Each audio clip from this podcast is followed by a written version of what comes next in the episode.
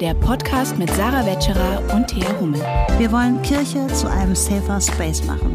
Dafür legen wir den Stachel in die Wunde. Mal mit Gästinnen, mal zu zweit. Aber immer mit Herz.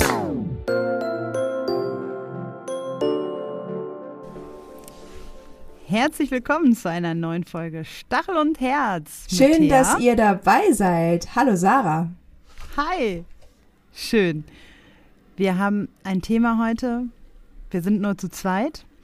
Und wir haben ein Thema, mit dem wir auch gerungen haben. Ne? Da können wir ruhig so offen auch mhm. mit umgehen.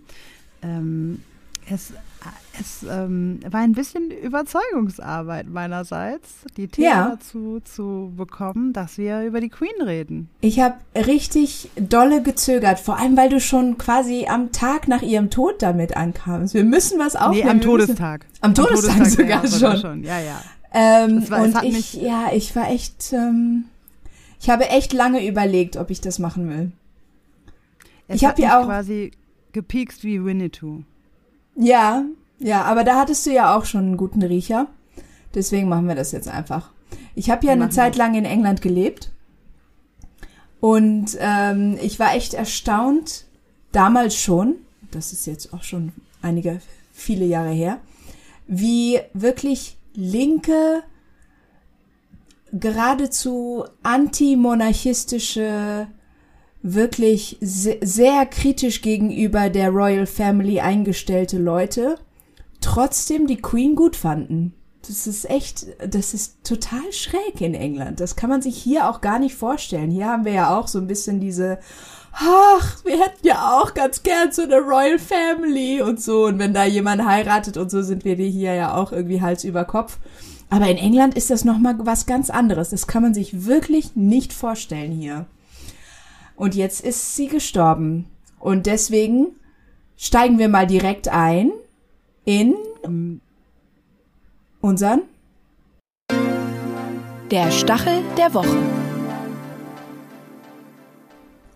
Ja, Sarah. Ja, der Stachel der Woche ist die stachelige Reaktion oder stachelig empfundene Reaktion von People of Color nämlich auch schon am Tag ihres Todes. Ähm, es waren viele Menschen of Color weltweit, die dazu gepostet haben und auf diesen Tod anders reagiert haben als ähm, die romantisierende, ähm, mittrauernde, weiße, weiß dominierte Gesellschaft, würde ich einfach einmal so sagen. Also die, wie ich das jetzt im Social Media wahrgenommen habe. Also mhm. ähm, da gab es zum Beispiel äh, Joe Luhmann, sie ist Kolumbianerin und ähm, ähm, Theologin äh, aus den USA. Ähm, schwarze Frau, die halt eben auch kritisch dazu, unter anderem, sie ist nur eine von vielen, aber die eben auch kritisch sich dazu geäußert hat und ähm, nochmal sehr deutlich darauf hingewiesen hat, dass die Queen ja auch friedlich an Altersschwäche gestorben ist, umgeben von geliebten Menschen, auf einem Schloss, mit bestmöglich medizinischer Versorgung, Unterstützung und dass es keine, keine Tragödie ist, sondern ein Privileg ist, das den meisten von uns eben vergönnt ist. Und damit uns jetzt äh, schwarze Menschen, aber eigentlich auch weltweit den meisten Menschen, also auf einem Schloss, ja. Ähm, und ähm, außerdem hat sie noch gepostet, es ist schwer, den natürlichen Tod von Menschen zu betrauern, die an der Ausgrenzung, dem Völkermord und dem Missbrauch von Tausenden beteiligt waren. Es ist leicht zu betrauern, wie sehr sich die Welt, wenn diese Menschen im hohen Alter sterben, aber nicht, wenn unsere Leute ermordet werden. Also, und damit hat sie eben einen Stachel getroffen, auf den ähm, viele Menschen auch so reagiert haben, dass sie gesagt haben, bitte sprich nicht so von der Queen, sie ist heute erst gestorben, das ist pietätslos, das ist unangebracht. Und ähm, Leute wie Sie oder viele aus der BPOC-Community dann eben auch gesagt haben, nee, unangebracht ist, dass hier nur eine Realität und eine Perspektive gerade sehr dominant und mhm. dominierend ist, nämlich ähm, als ob einfach nur eine alte liebe Omi gestorben ist. Sie ist Monarchin, ähm, sie ist die Queen. Ähm, sie hat äh, so viel auch in ihrem Leben zu verantworten. Äh, das können wir nicht einfach so ausblenden. Ja? Also bis hin dazu, dass ähm, Annalena Baerbock natürlich auch, ähm, muss sie ja eigentlich auch in ihrer Rolle als Außenministerin, ähm, ja auch die Queen äh, betrauert hat und da auch ähm, Kondolenzposts äh, zu gemacht hat und ihr dann eben auch vorgeworfen worden ist aus der schwarzen Community, dass es eben auch weiße feministische Außenpolitik für weiße Menschen sei, was sie betreibt. So, also auch nochmal die, die Kritik an White Feminism.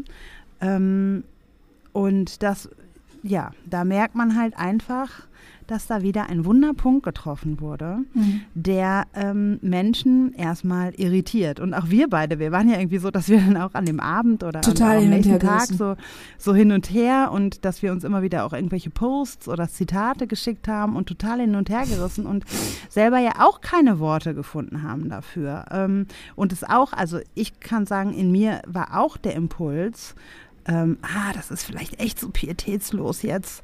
Und ich auch einen Moment brauchte, ähm, um auch mehrere Perspektiven, weil ich bin ja auch sehr weiß sozialisiert geprägt, ähm, und denke auch erstmal, naja, klar, die liebe Omi und so, ne? Und naja, irgendwie vielleicht damals, als Diana gestorben ist, ähm, war ihr Schweigen, ihr mehrtägiges Schweigen, das war jetzt ihr moralischer Tiefpunkt. Aber auch der wurde ja ausgebügelt, weil sie hat dann ja hinterher gesagt, naja, sie war ja für ihre Enkelkinder da und deswegen hat sie geschwiegen, weil sie da die Priorität auf ihre Familie gesetzt hat. Und dann war sie ja plötzlich wieder von, von 0 auf 100 die absolut tolle Oma, die jetzt für ihre Enkelkinder da ist und so.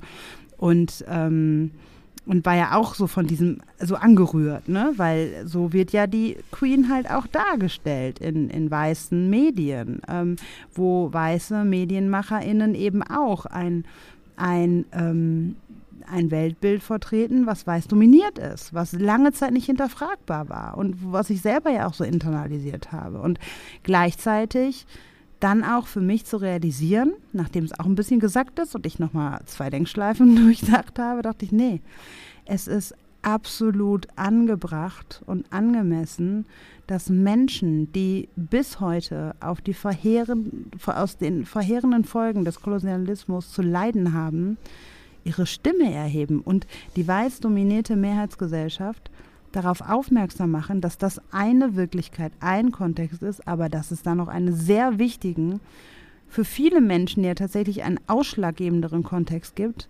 als die eine weiße Realität.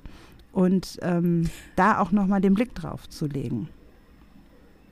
Also einige Sachen dazu. Erstens, ich persönlich finde es überhaupt ziemlich befremdlich, wenn Leute auf den Tod von irgendwelchen Promis so emotional reagieren. Das habe ich immer schon ganz merkwürdig gefunden. Natürlich war ich auch traurig, als Prince gestorben ist. Ja, fand ich auch irgendwie total traurig und so. Aber ich meine, ich kannte ihn jetzt nicht persönlich und die Art und Weise, wie heutzutage, äh, wie, wie Leute zum Beispiel auch die Queen betrauern, kommt einem das fast so vor, als wäre, wäre ihre eigene Oma gestorben, so. Und das, ich weiß nicht, ich finde das grundsätzlich einfach ein bisschen weird. Das ist jetzt einfach nur meine persönliche Meinung so zu diesem, zu diesem, äh, zu diesem Trauerverhalten. Aber gut, okay, sei jedem Aber weißt du, ich muss doch einmal kurz was sagen. Ich muss doch einmal kurz was sagen. Als Michael, als Michael Jackson gestorben ist, ja. war ich morgens, das war ein Freitagmorgen, ich war in meinem Step Aerobic Kurs und da haben wir in meinem Aerobic-Kurs hat die Fitnesslehrerin eine Trauer, eine Schweigeminute eingelegt, oh weil Michael Jackson in der Nacht gestorben ist. Und ich dachte so, äh, also das, hm. das war, also diesen Effekt, so ähm, bekannte Menschen sterben und äh, wir trauern obwohl wir sie eigentlich nicht kennen und doch kennen ja. zu meinen so. Finde ich total die, die, strange. Die gab's halt eben ich habe tatsächlich, ich habe tatsächlich ein paar Tränen vergossen, als Leonard Cohen gestorben ist, aber halt wirklich nur so ganz kurz, auch weil es so überraschend war und. Na. Aber weißt du, okay, gut, egal. Äh, das finde ich einfach, das fand ich immer schon total strange und finde ich jetzt auch, also ich gut. Aber gut, ich möchte da auch nicht urteilen oder so. Ähm, es ist natürlich schon weißt du, wenn, gerade wenn man auch in, in, in England ist und sie einfach schon immer da war, ja, die meisten Menschen, die heutzutage am Leben sind, äh, in die, sind in, in, während ihrer ähm, Regierungszeit, also Regierung, das ist ja auch was, ne, Reg ihre Regierungszeit. Es gibt ja, ähm, es gibt ja diesen Satz im Englischen, ich kann ihn nicht übersetzen. Ähm, und du weißt, ich, äh, ich kann eigentlich übersetzen, aber diesen Satz kann mhm. ich tatsächlich nicht übersetzen. Ähm, es gibt den Satz, The Queen reigns, but she does not govern. Also, oder The Queen reigns, but she does not rule. Ja, sie regiert, aber sie regiert halt eben auch nicht. Ja, die Regierung regiert. Und sie ist das Staatsoberhaupt und ist eigentlich verfassungsmäßig verpflichtet, gewesen, dem Rat der Regierung zu folgen. Und das hat man ja auch gesehen äh, in, in der Zeit, wo sie Königin war. Ähm, ja, dass das Vereinigte Königreich eben eine konstitutionelle Monarchie hat und die Frage nun wirklich war, ob sie wirklich irgendwelche politische Macht hatte.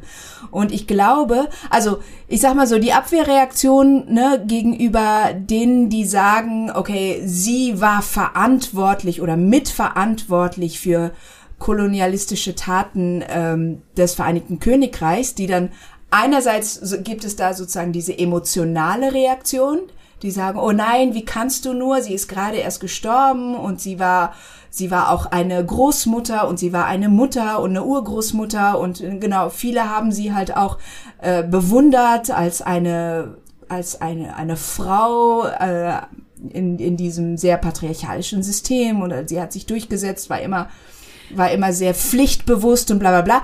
Das ist die eine Seite, sozusagen diese, diese emotionale Reaktion. Und dann gibt und weißt es noch du, dass die diese Seite, diese Seite ist aber auch, also das finde ich nochmal wichtig, auch intersektional gesehen nochmal. Ne? Also als Frau wird sie dann auch hervorgehoben. Aber dass genau da die Schnittmenge ist, dass ähm, struktureller Rassismus dafür sorgt, dass sie halt ähm, mit positiv besetzten Bildern auch dargestellt wird, auch als Frau. Also da, ähm, da hebelt sozusagen der Feminismus den Rassismus aus an der Stelle. Und das wird vom weißen Mainstream auch so gewollt. Also das ist ja nicht einfach nur zufällig so, dass dieses Bild der vermeintlich starken Frau und lieben Oma auch dazu genutzt wird, um den Rassismus, den Kolonialismus, die Kolonialverbrechen, für die sie ja mitverantwortlich ist, kommen wir ja gleich nochmal zu, zu unserem Faktencheck, ähm, so positiv zu besetzen, um den Rassismus eben aufrechtzuerhalten. Ja, ich weiß nicht, ob ich da auch vielleicht so ein bisschen so eine Tendenz habe, ähm, wenn man sich halt auch die Geschichte so ein bisschen anguckt und ihr Vater war ja der König, aber der hätte ja eigentlich nicht König sein sollen, weil er eigentlich dessen älterer Bruder König war und der ist dann abgedankt und dann musste der König sein und ach und das wollte er doch gar nicht und so. Ich weiß nicht, ich habe vielleicht ein bisschen zu viel The Crown geguckt, aber oder King's Speech war das, glaube ich, mhm. wo halt noch mal gesagt wurde, dass ihr so eingetrichtert wurde schon von kleinst auf, okay, dieser Verrat an die Monarchie, den dein Onkel getan hat, sowas darf dir niemals passieren. Du musst immer treu sein. Vielleicht ja, bin ich da Filme dann auch, gemacht? Vielleicht bin ich da, da da auch total äh, gebrainwashed durch, durch, ja, durch diese Romantisierung. Aber ich glaube, ich, ich denke halt auch so ein bisschen, wie gesagt, ich, ich war überhaupt kein Fan von ihr oder irgendwas. Aber ich glaube halt auch, dass sie schon auch in einer ziemlich schwierigen Position war, dass sie einerseits dieses Staatsoberhaupt war, dass sie gleichzeitig, also dass sie sozusagen als diese extrem mächtige symbolische Figur dastand, gleichzeitig aber nicht wirklich viel Handlungsspielraum hatte ähm, und auch in einer ja. Zeit Königin wurde, wo äh, ja das einst äh, äh, große Imperium so langsam anfing zu bröckeln und all diese Staaten unabhängig wurden und äh, äh, so und dann sie sozusagen diese Aufgabe bekommen hat, die Monarchie, die die wirklich in einer schwierigen Lage war nach der Abdankung ihres Onkels und nach dem, ich sag mal, Verlust in Anführungsstrichen all dieser Kolonien, ähm, die Krone oder die Monarchie sozusagen zu retten. Und das hat sie ja geschafft, ja. Unter während ihrer Amtszeit, sage ich jetzt mal, ist ja die Monarchie wirklich so beliebt und populär geworden wie wie nie zuvor. Ne? Hat bestimmt auch mit, mit dem, einfach mit dem Wandel der Zeit und den Medien, den neueren Medien, also sprich Fernsehen und bla bla bla zu tun. Aber da war sie ja erfolgreich so. Und die Frage ist ja wirklich, ich glaube schon, dass sie Einfluss hatte und ich glaube schon, dass sie äh, mehr Möglichkeiten gehabt hätte, ähm, das Königshaus zu modernisieren, als sie wirklich genutzt hat. Aber ich frage mich schon so ein bisschen, ihr diese ganze Verantwortung anzuhängen, ob das so wirklich berechtigt ist. Natürlich war sie und niemand war privilegierter als sie. Und niemand niemand also sie hatte natürlich überhaupt keinen Sinn für die Realität von normalen Menschen. Überhaupt nicht. Wie denn auch? Ja sie ist einfach sie ist in dieses Königs in diese Königsfamilie hineingeboren worden und hatte hatte nie auch nur einen einzigen Tag irgendwas wie Normalität im Vergleich zu anderen Menschen ähm, und ähm, hat schon auch, ich glaube, da sind auch vertane Chancen dabei gewesen. Ähm, ich glaube schon, dass sie eigentlich, gerade auch weil sie so beliebt war, mehr hätte tun können. Zum Beispiel hat sie, äh, ist das eine vertane Chance meines Erachtens, dass sie sich nie für die Gräueltaten äh, der kolonialen äh, Geschichte Großbritanniens entschuldigt hat. Äh, wollen, Diese wollen Gelegenheit mal, hatte sie Wollen wir noch mal vorne anfangen, die Gräueltaten. Also selbst das Okay. ist ja manchen gar nicht so richtig äh, bewusst, welche, welche Gräueltaten eigentlich. Also da wird ja auch irgendwie die Behauptung aufgestellt, dass das eine Sache der Vergangenheit sei. So, also dass sie da ja gar nichts für kann, weil sie ist da so reingeboren und da kommt die rührselige äh, Geschichte des Onkels und der Vater, der so früh an Krebs starb und so weiter. Ja, also ich merke ja auch bei dir, das finde ich total interessant, dass wir diesmal auch so unterschiedlich äh, jetzt so sind äh, und dennoch ja auch nicht. Aber ähm, so diese, diese leichte Verteidigungshaltung die ganze Zeit. Äh, Ja gut, das habe so ich wahrscheinlich einfach grundsätzlich bei Menschen so. Ich mag es einfach nicht Ich ja schlecht eigentlich über auch. Menschen zu reden. Eigentlich gar nicht so. Also es gibt Nee, ich ja eigentlich auch nicht. Aber es ist interessant, vielleicht, ähm, du hast ja auch in England studiert, ne? Ja, aber ich, na, ich weiß nicht. Ich finde es, vielleicht habe ich wirklich so, vielleicht ist das auch einfach so eine persönliche Sache, dass ich grundsätzlich einfach, erstmal grundsätzlich nicht gerne schlecht so, ich rede gerne vom, vom, vom, vom schlechten System. Ja, ich rede gerne vom, wie, wie, wie. Aber sie ist ja eigentlich Teil eines Systems. Okay, dann lass uns ja, aber sie war halt eben auch nur. Teil eines Systems, weißt du? Also sie war auch nur, Ja, sie aber war sie war ja selber nicht- auch, wie viel Spielraum, Sie war wie viele Möglichkeiten hatte. Natürlich war sie Nutznießerin. und privileg ab die privilegierteste im System. Also wer, wenn nicht sie, hätte was ändern können. Richtig. Also, so, also das Okay. Vereinigte Königreich, ja, das kontrolliert im Jahr 2022 noch 14 Gebiete auf allen Kontinenten, wo äh, Menschen kilometerweit von England entfernt auch in so einer anglozentrischen Welt hineingeboren werden. 14 Gebiete. Das ist ja jetzt nicht irgendwie am Tag ihres Todes. Das ist jetzt nicht Vergangenheit. Ja, der britische Kolonialismus, ähm, der wirkt ja, oder also der wirkt vom Nahen Osten bis, also in viele andere Gebiete und äh, hat Auswirkungen ähm, bis heute auf Menschen. Ja, also das von Simbabwe bis Sri Lanka, von Ägypten bis nach Pakistan und so weiter. Ja, da war sie ja aktive Akteurin des Kolonialismus. Das ist ja nicht irgendwie ähm, so, dass ihr das alles nur in den Schoß gefallen ist. Ja, also es gibt ja auch Bilder von ihren, von ihren Besuchen und ähm, Hongkong zum Beispiel war erst 1997 aus der direkten britischen Einflusszone entlassen worden. Das ist ja auch noch gar nicht so lange her. Da waren wir schon, da waren wir schon auf einer weiterführenden Schule, wir beide. So, also ich meine, das ist ja nicht so, dass da so eben. Also ähm, und also Ja, aber ich finde dann, schon dann der auch, Mau Mau Krieg in Kenia. Richtig, das Äh, der stimmt. fand das auch unter ihrer Regentschaft. Das war der, einer der blutigsten Kriege im britischen Entkolonialisierungsprozess. Den hat, das war zur Zeit, in der Zeit, in der sie schon Queen war. Ähm, Das stimmt, aber ich finde schon so ein bisschen, dass so über diese Taten geredet wird, als hätte sie, ähm, als hätte sie den Aufständigen in Kenia den Krieg erklärt, so wie Nein, aber wie Könige ich, vor 200 Jahren.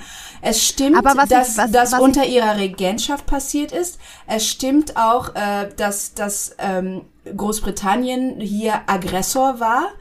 Ähm, aber das so an ihrer Person festzumachen, finde ich schwierig. Ich finde, das kann man an der Monarchie festmachen und an Großbritanniens Regierung zu der Zeit und auch zur jetzigen Zeit.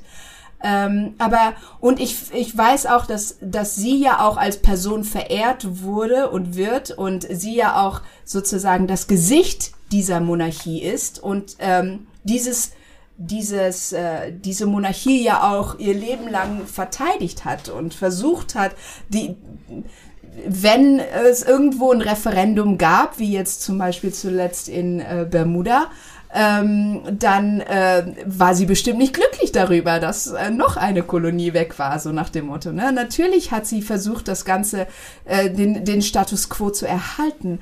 Aber ich, ich finde es auch komplett richtig, die Monarchie und ähm, Großbritannien äh, verantwortlich zu machen für diese, für diese Geschichte und auch für diese Gegenwart. Und es stimmt, dass äh, von ja, Thema Raubkunst äh, bis hin zu ähm, Folter noch vor wenigen Jahren, ähm, Thema Sklaverei bis hin zu Reparation und so weiter. Das sind alles total wichtige Themen, die, äh, die Teil dieser Monarchie und Teil dieser kolonialen Vergangenheit und Gegenwart sind. Aber ich finde es echt schwierig, das so an ihrer Person festzumachen. Ja, aber das Museum in Windsor ist voll von kolonialer Raubkunst und Gegenständen. Also, und das hat sie auch nicht Sie hat Reparation niemals in der Tat, in die Tat umgesetzt. Sie es, ist übrigens stinkreich, ja ne? auch sie persönlich. Ja, also und genau und. Ach so, ähm, und äh, Charles muss keine Erbschaftssteuer zahlen, weil es dafür eine extra Klausel gibt. Siehst du? Muss er nicht. Und und ähm, sie hat ja eine Rolle, die vergleichbar vielleicht ist mit unserem Bundespräsidenten, ja. Und ähm, Ja, so finde ich ein geiler Job, muss ich sagen. Ne? Also äh, bei der ja Namenswahl. So ja, ja. Bei der Namenswahl unserer Tochter war mir ja wichtig, dass sie mit dem Vornamen auch irgendwann mal Bundespräsidentin werden könnte. Ja, das war schon auf jeden Fall äh, ähm, ein ausschlaggebender Punkt, warum sie so heißt, wie sie heißt. Ähm, und äh, ich finde, das ist schon ein ziemlich cooler Job. Also wäre ich Politikerin, ähm, dann wäre ich gerne Bundespräsidentin. Äh, klingt jetzt ein bisschen groß und wahnsinnig, ne? Aber es ist halt so ein, es ist so ein repräsentativer Job auch. Und, ähm, und so ein Job vergleichbar, ich will jetzt nicht die Monarchie mit äh, Schloss Bellevue, aber ich will jetzt auch nicht äh, das Castle in Windsor mit äh, Schloss Bellevue vergleichen. Aber so ein bisschen ist ja vielleicht so, wenn wir irgendwie Vergleichspunkte suchen. Und ähm, in dieser Rolle als, ähm, als Repräsentantin hätte sie äh, Wiedergutmachungen, Reparationen, Entschuldigungen, irgendetwas ja mal verlautbaren können. Und es war einfach nichts. Nichts. Es kam nichts in der Richtung. Ähm, ganz im Gegenteil, Meghan Markle und Harry haben ja erst, wann war das, letztes oder vorletztes Jahr im US-amerikanischen äh, Fernsehen auch mal ausgepackt, ähm, wo sie eigentlich auch Rassismus erfahren hat, Meghan Markle. Also wo ich so denke, ja, da gibt es ja auch da gibt's ja einen direkten Zusammenhang zwischen Kolonialverbrechen nicht aufzuarbeiten, selbst wenn sie sie nicht äh, selbst zu verantworten hätte, wovon ich ja, was ich ja eh so sehe. Aber selbst dann hat sie, sie, sie hatte die Chance, es aufzuarbeiten, über Wiedergutmachung zu sprechen mhm. und so weiter. Also alleine solche Gesten, weißt du, wie der Kniefall in Warschau von Willy mhm. Brandt oder sowas. In, in dieser Richtung kam nichts von ihr. Absolut. Niemals.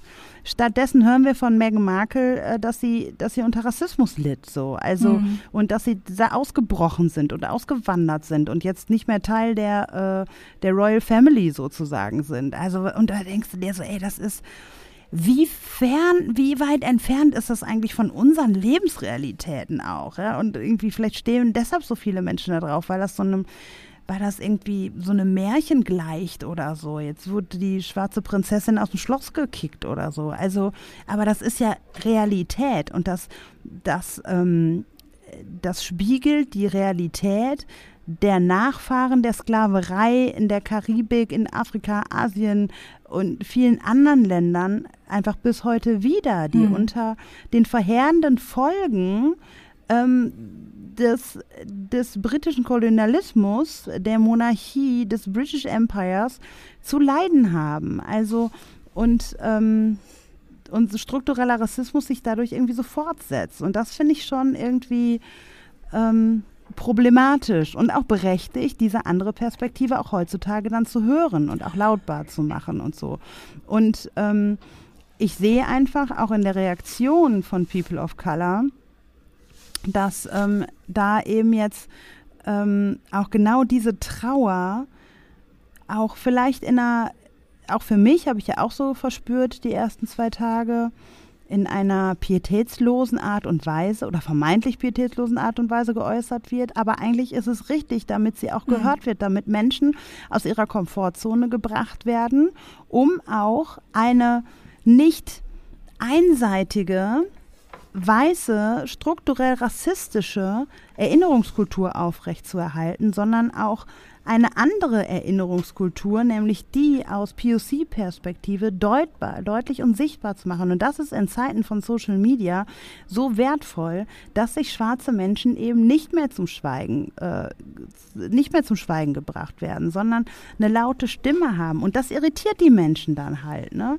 Aber so, da sind halt aber Leute plötzlich, die sagen, ja, ich traue auch, weil ähm, irgendwie eine Stimme war irgendwie mein Urgroßvater, der kämpfte im dritten anglo-afghanischen Krieg gegen die Briten und so. Meine Großmutter, die war bis zu ihrem Tod ähm, von den damaligen Erlebnissen auch traumatisiert. Tut mir leid, ich kann jetzt heute nicht ähm, um die Queen trauern so. Und das ist auch, das finde ich total wichtig. Und wenn jemand sowas schreibt, und er liest irgendwie, guckt sein, scrollt sein Feed rauf und runter, macht den Fernseher an und sieht nur, dass um diese Frau so getrauert wird, dann ist das auch ein, ein Schmerz, ähm, der von einer rassifizierten Person, die unter diesen Folgen zu leiden hat und auch familiär das deutlich macht und hörbar macht im Internet, doch völlig angemessen, dass die Person sagt, ja, ich kann da nicht mittrauern und mhm. ich zeige euch aber mal, was meine Trauer ist, und da bin ich ehrlich, ja, und das mag vielleicht an manchen Stellen dann ähm, unangenehm und pietätslos klingen, aber das ist ja auch ein Ausdruck von Schmerz. Und ich finde, wir müssen aushalten, diese beiden Seiten von Schmerz zu hören, ähm, Schmerz auch nicht zu bewerten oder das eine als ähm, pietätslos oder so, es ist ja eine Bewertung, dann auch darzustellen, sondern auch versuchen, ähm, sich da hinein zu versetzen, dass das ja nicht nur Menschen of Color sind, die jetzt gerade böse sein wollen oder mal ein bisschen rumkotzen wollen im Internet oder mal einfach anti sein sollen wollen oder so, sondern das ist ein Ausdruck von Schmerz, der weltweit über Jahrhunderte nicht gehört wurde und und stumm gemacht wurde, wo Geschichte nicht geschrieben worden ist, wo, wo Perspektiven von Menschen nicht sichtbar und hörbar waren und so. Und, und darum geht es eigentlich. Und das ist unsere weiß dominierte Gesellschaft nicht gewöhnt. Also ich verstehe das, dass der Tod der Queen sozusagen als, als Auslöser, so als Ansa Anlass genutzt werden kann und genutzt wird, zu Recht, um äh, diesen Schmerz zum Ausdruck zu bringen. Und ich finde das absolut richtig und ich finde das, äh, ich finde das auch schön, dass es möglich ist. Weißt du, was ich meine? Also ich mhm. glaube, die Leute ähm, schätzen, wissen das nicht genug zu schätzen, dass, dass das überhaupt möglich ist und dass wir in einer Demokratie leben, wo das möglich ist. Ja, also dass es, dass es, dass der, dass Menschen etwas kritisieren können, was du respektierst, oder dass du oder dass andere etwas respektieren, was du kritisierst. Und das ist, ne, das ist, dass wir diese Meinungsfreiheit haben. Gerade wenn man, ich meine, ich bin in den 90er Jahren in Indonesien groß geworden, ja. Ich, ich, ich habe das jetzt, ich habe da jetzt nicht persönlich drunter gelitten, aber ich kann schon so ein bisschen nachvollziehen, wie es ist, in einem Staat zu leben, wo es die einzig erlaubte Reaktion auf den Tod eines Staatsoberhaupts äh, Ehrfurcht ist. So, alles andere ist einfach nicht erlaubt. Es ist ähm, du weißt halt eben auch nicht, was die anderen so denken, weil niemand redet, weil niemand reden darf und und ich glaube, wir sollten auch nicht einander ja miteinander kämpfen, äh, nur weil wir da unterschiedlicher Meinung sind oder Sachen anders erleben. Manche Leute manche Leute sind traurig, ähm, manche haben einfach Respekt vor dieser Frau, ähm, manche ja werden retraumatisiert durch diesen ganzen, durch dieses wie sie gefeiert wird auch und wie auch ihre Legacy und so weiter oder die Monarchie an sich jetzt gefeiert wird. Und eigentlich sollten wir froh sein, dass es diese Pluralität gibt und nicht gegeneinander kämpfen, sondern eigentlich eher dafür kämpfen, dass diese Pluralität uns erhalten bleibt. Und ähm, deswegen, ja, also einfach um noch zu, mal zu betonen, ich äh, kann das auch total verstehen und ich finde das gerade gut, dass wir hier auch so lebhaft diskutieren. Und äh, ich, wie gesagt, ich bin jetzt kein Fan von der Queen persönlich. Ich finde überhaupt, finde ich Monarchie ein ganz schräges Konzept überhaupt. auch so als dieses symbolische, das ist einfach überhaupt nicht meins. Ich finde die Royals auch einfach total uninteressant, ehrlich gesagt. Außer ähm, bei Bridgerton, da finden wir es nicht uninteressant.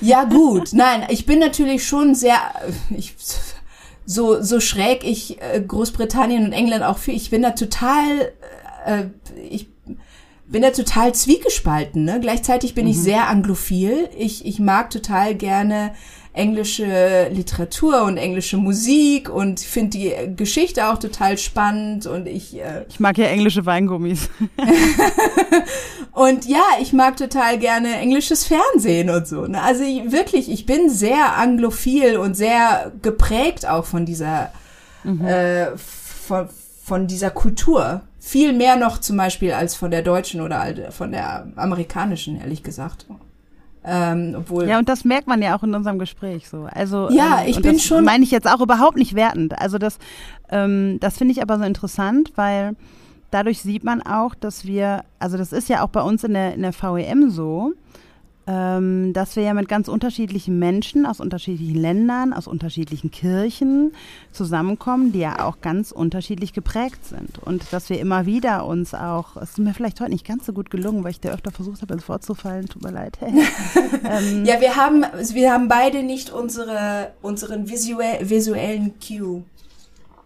Ja, normalerweise äh, haben wir so eine Schale, wo wir dann mit dem Kopf reingehen, dann wissen wir, okay, die andere redet. Aber ich glaube, es war nicht nur, dass wir das visuell heute nicht so ausgemacht haben, sondern weil es auch so so die hitzige Debatte auch gesamtgesellschaftlich abbildet. Aber was ich sagen wollte, in der VEM finde ich das auch nochmal spannend, dass da ja auch ganz unterschiedlich geprägte mhm. Leute, auch gerade was äh, British Empire angeht, absolut. Ähm, ja, es ist auch, ich glaube, es ist auch falsch zu sagen, das ist jetzt die Meinung der POC und die, dass die überhaupt, äh, dass alle POC Anti-Monarchie genau, oder Anti-Queen waren. Ich mhm. kenne gerade auch äh, aus meinem Bekanntenkreis, aber auch so auf Instagram und so weiter sehe ich viele POC, sowohl äh, britische als auch nicht britische, äh, die die total am Boden zerstört sind jetzt über den Tod der Queen und sie sehr respektiert haben ja. und und sehr sie war beliebt nicht nur bei bei Weißen so ne genau, also man kann immer, auch nicht halt man kann auch nicht sagen POC. auf der einen Seite stehen die POC und die sind alle mhm. so und denken alle so und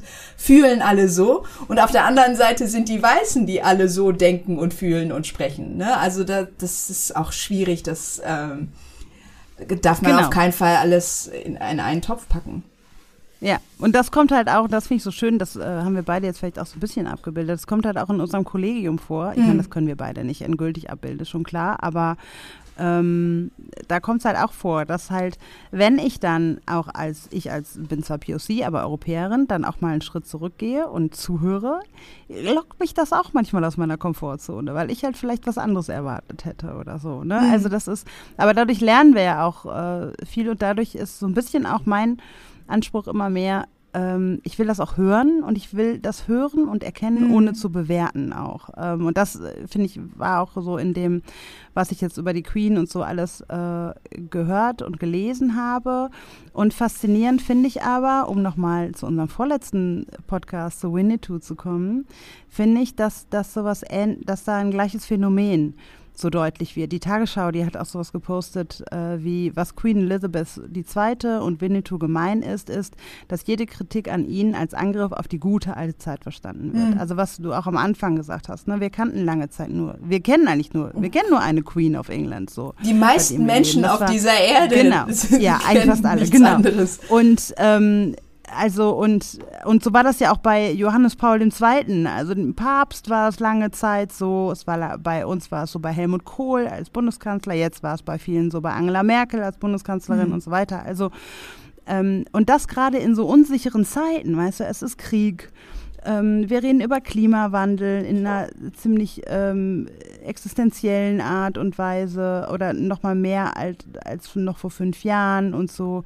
Es geht um Energiesparen, jetzt gerade wo der Winter kommt und so. Ne? Also es ist so Corona, es gibt so viel, was unsere Welt ins Wanken bringt.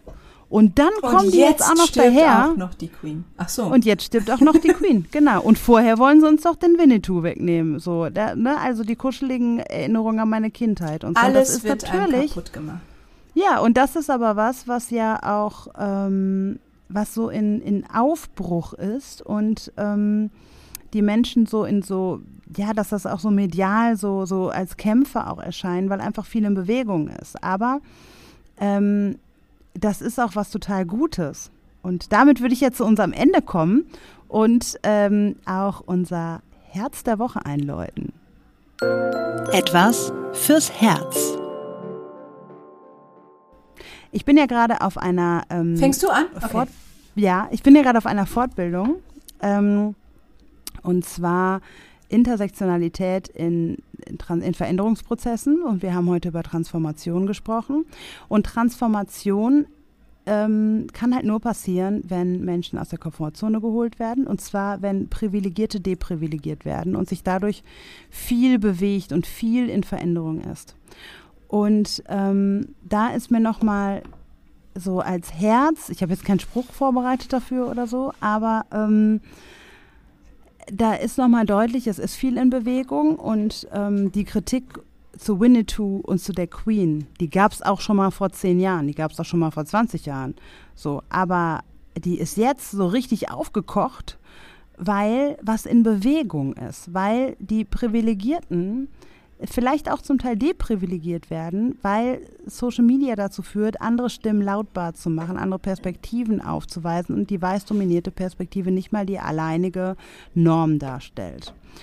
Und äh, das scheint unbequem zu sein. Und vielleicht meinen manche Menschen, ja, das ist ah, so schlecht ging's, also so, so schlimm gestritten haben sich alle vor langer Zeit nicht. Aber das ist auch was Gutes, weil das zeigt, es ist was in Bewegung.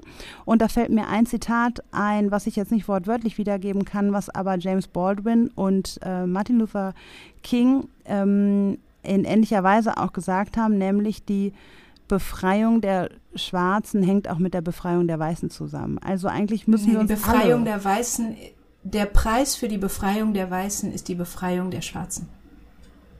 umgekehrt, oder? Der Preis für die Befreiung der Schwarzen ist die, Nee, Nein, doch, ja. so. Ja, ist auch egal. Auf jeden Fall, das eine hängt mit dem anderen zusammen. Mhm. Also man merkt an diesen ähm, an, an diesen Kämpfen, dass sich eigentlich keiner frei fühlt. Und das ist ja auch so. Also wir, wir haben uns alle unsere Rolle in dieser Welt nicht ausgesucht. Und dadurch, dass wir jetzt so viel in Bewegung sind, befreien wir uns eigentlich auch alle. Und das ist was Schönes. Das heißt auch das Gute in diesen Diskursen zu sehen, das ähm, möchte ich gerne vor allem so am Ende auch nochmal festhalten als Herz der Woche. Mein, mein etwas fürs Herz ist was komplett anderes. Als ich vier Jahre alt war, kam der Film Die kleine Meerjungfrau von Disney raus. Es war mein absoluter Lieblingsfilm in meiner Kindheit, in diesem Alter, als ich so vier, fünf, sechs Jahre alt war. Ich habe diesen Film geliebt. Ich habe die Musik geliebt. Bis heute ist Alan Menken mein absoluter Lieblings-Disney-Komponist.